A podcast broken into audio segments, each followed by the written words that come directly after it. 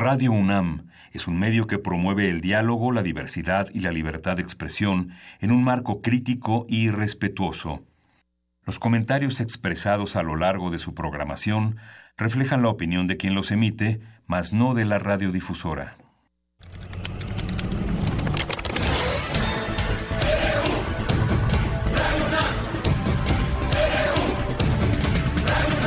Radio UNAM presenta Prisma RU, los perfiles del acontecer universitario de México y el mundo en una frecuencia.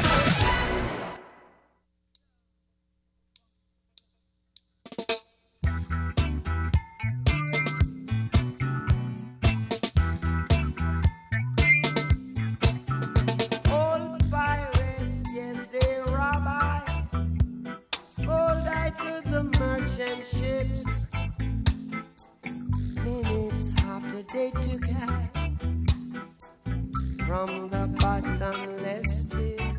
But my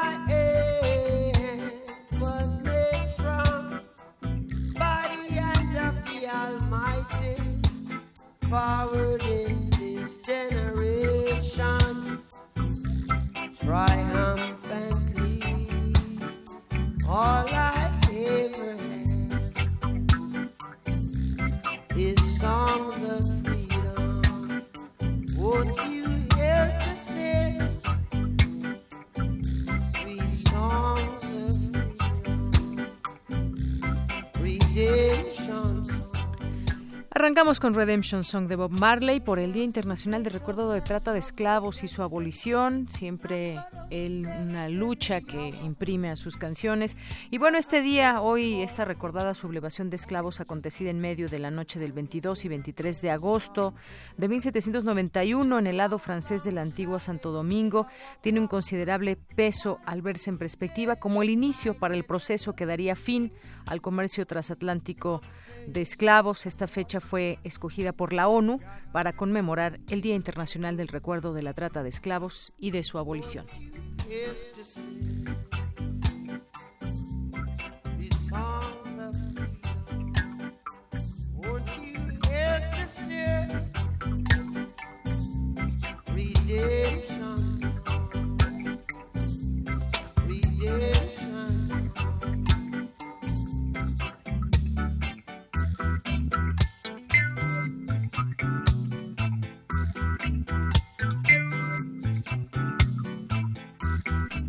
Así empezamos hoy Prisma RU. Gracias por acompañarnos. Aquí en el micrófono les saluda de Yanira Morán.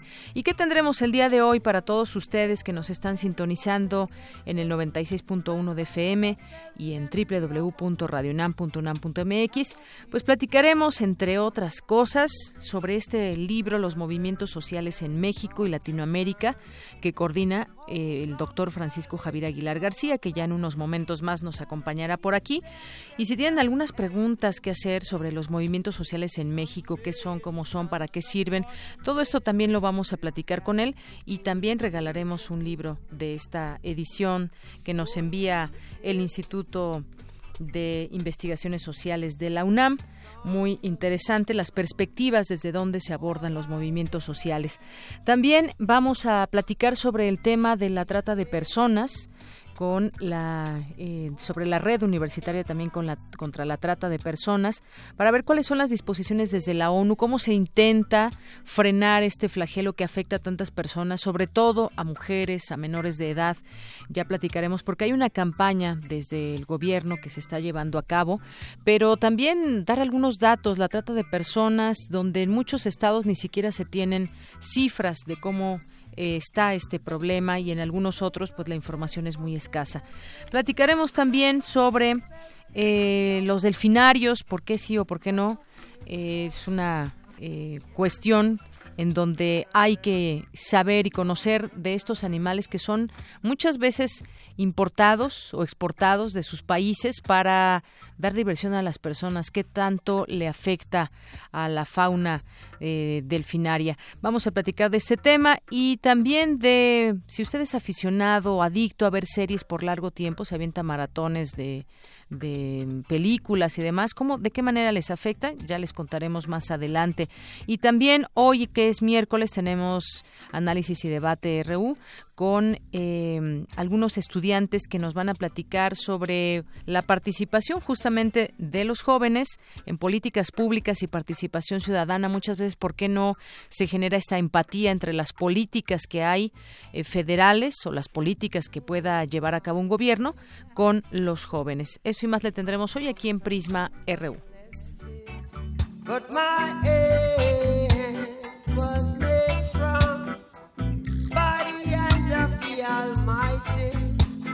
forward in this generation triumphantly all I ever Portada RU.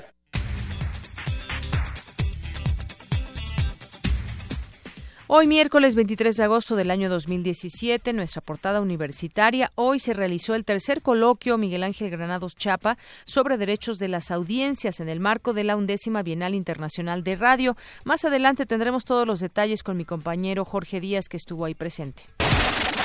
Miguel López Leiva tomó posesión como director del Instituto de Investigaciones Sociales durante el periodo 2017-2021, luego de ser designado por la Junta de Gobierno de la UNAM. La UNAM y la Universidad de Salamanca renovaron la colaboración editorial entre ambas instituciones con la publicación del texto El regimiento de la declinación del sol.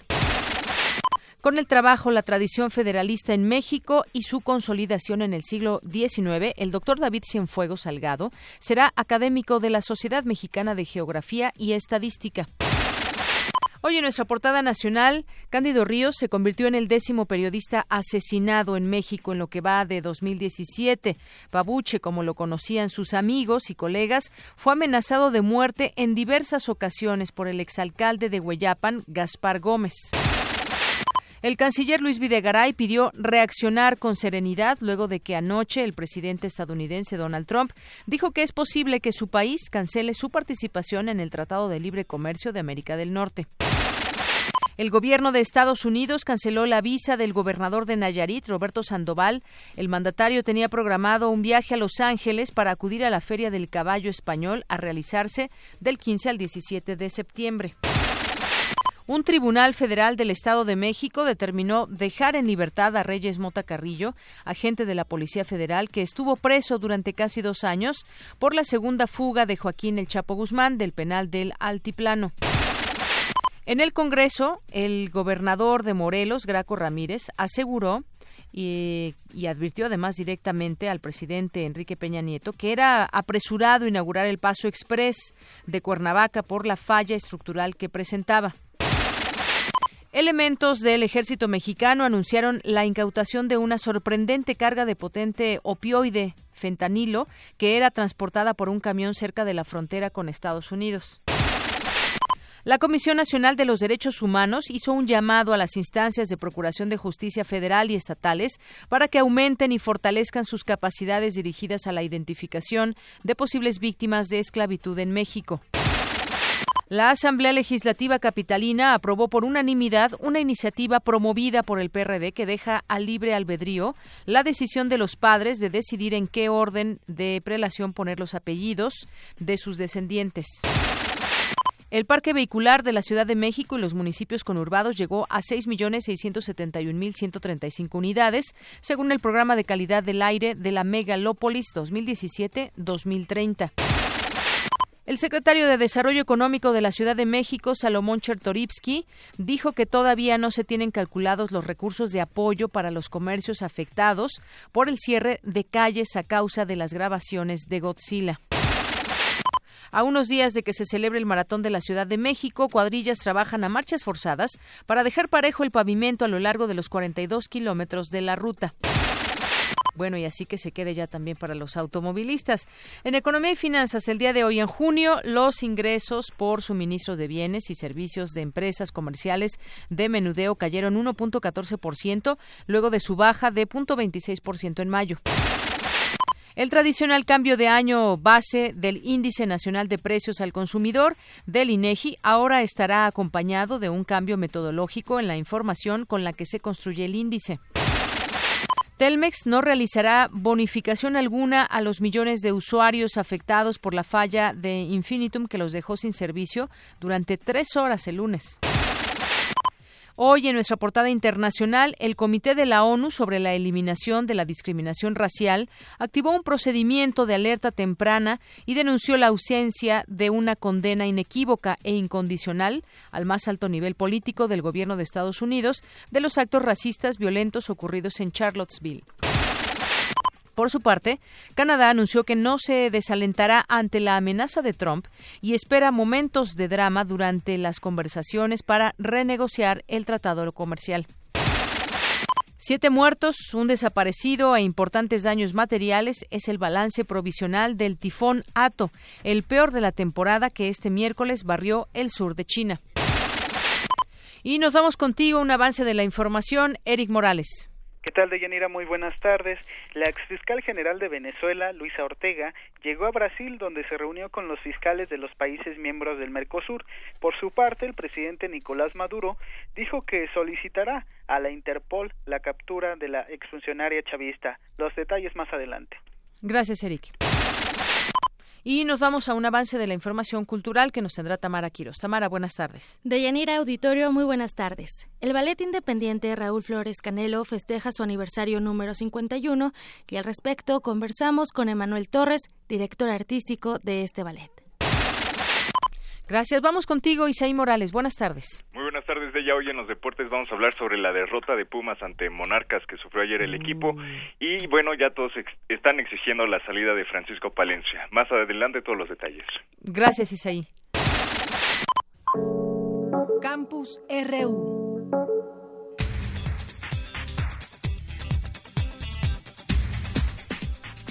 Una con 14 minutos, gracias por acompañarnos. Vamos a arrancar en nuestro campus universitario con información de mi compañero Jorge Díaz. Inició el tercer coloquio Miguel Ángel Granados Chapa, organizado por Radio Educación, que además ya tienen ya tendrán FM próximamente, y la Facultad de Ciencias Políticas y Sociales de la UNAM. Antonio Tenorio, director de Radio Educación, destacó la actividad visionaria del escritor y periodista.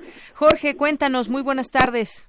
¿Qué tal, Deyanira? Te saludo con gusto eh, aquí en la Facultad de Ciencias Políticas y Sociales de la UNAM, donde inició este tercer coloquio del que hablas tú, el tercer coloquio Miguel Ángel Granados Chapa, un periodista que también estudió abogacía y que salió de aquel eh, golpe gubernamental que le diera el entonces mandatario Luis Echeverría al periódico Excelsior y de donde salieron Julio Julio Scherer, Miguel Ángel Granados Chapa, Manuel Becerra Costa, Abel Quesada y un grupo de periodistas que lo único que hacían era decir la verdad. El eh, director de Radio Educación, Antonio Tenorio, habló de eh, lo que significa este coloquio con el nombre de Granados Chapa y aparte el auditorio que lleva el nombre de don Pablo González Casanova. Vamos a escuchar lo que dijo Antonio Tenorio.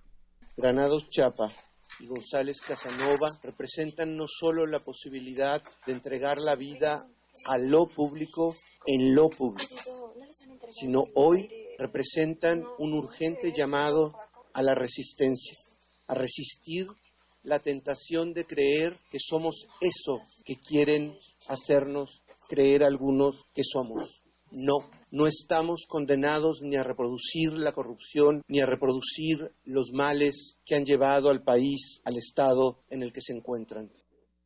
Y bien, Deyanira, eh, Granados Chapa, quien colaboró tanto en el sector público como en el privado, estoy hablando de los periódicos Reforma, La Jornada, el, el periódico El Financiero, Monitor de Radio Red, eh, en fin, es el aspecto privado, pero en el aspecto público, ex director de Radio Educación y por supuesto desde 1994 con su programa Plaza, Pública, que así lo denominaba en todas sus colaboraciones en los distintos medios, que lo tuvimos hasta 2011, ya cuando se acercaba justamente lo, eh, lo que ya todos conocemos. Y Antonio Tenorio, eh, destacó esta labor de Miguel Ángel Granados Chapa en los dos sectores de nuestra sociedad. Vamos a escuchar. No puedo no referirme hoy a la figura señera de Miguel Ángel Granados Chapa, en cuyo nombre se realiza este encuentro. No nada más porque Granados Chapa fortaleció y dio un empuje fundamental a Radio Educación como modelo de comunicación pública, sino porque su propia evocación es referente de un sentido ético inmanente a la responsabilidad que implica trabajar en, para y desde lo público. Es en ese horizonte en el que se marca que lo público es, que, es aquello que por serlo de todas y todos congrega y antepone el interés general al interés de lo privado. Y de Yanira te eh, concluyo este reporte con eh, las palabras de Antonio Tenorio, quien dijo que Radio Educación, creada por el mismo José Vasconcelos, hoy es el día número de la frecuencia modulada 96.5 en el Distrito Federal para Radio Educación. Felicitaciones para ellos. Y bueno, este coloquio a seis años de la muerte del maestro y periodista Granados Chapa, quien siempre tuvo ese sentido ético para lo público. Así es de que este coloquio durará eh, tres días y bueno, pues aquí tendrán participación diversos eh, periodistas y dirigentes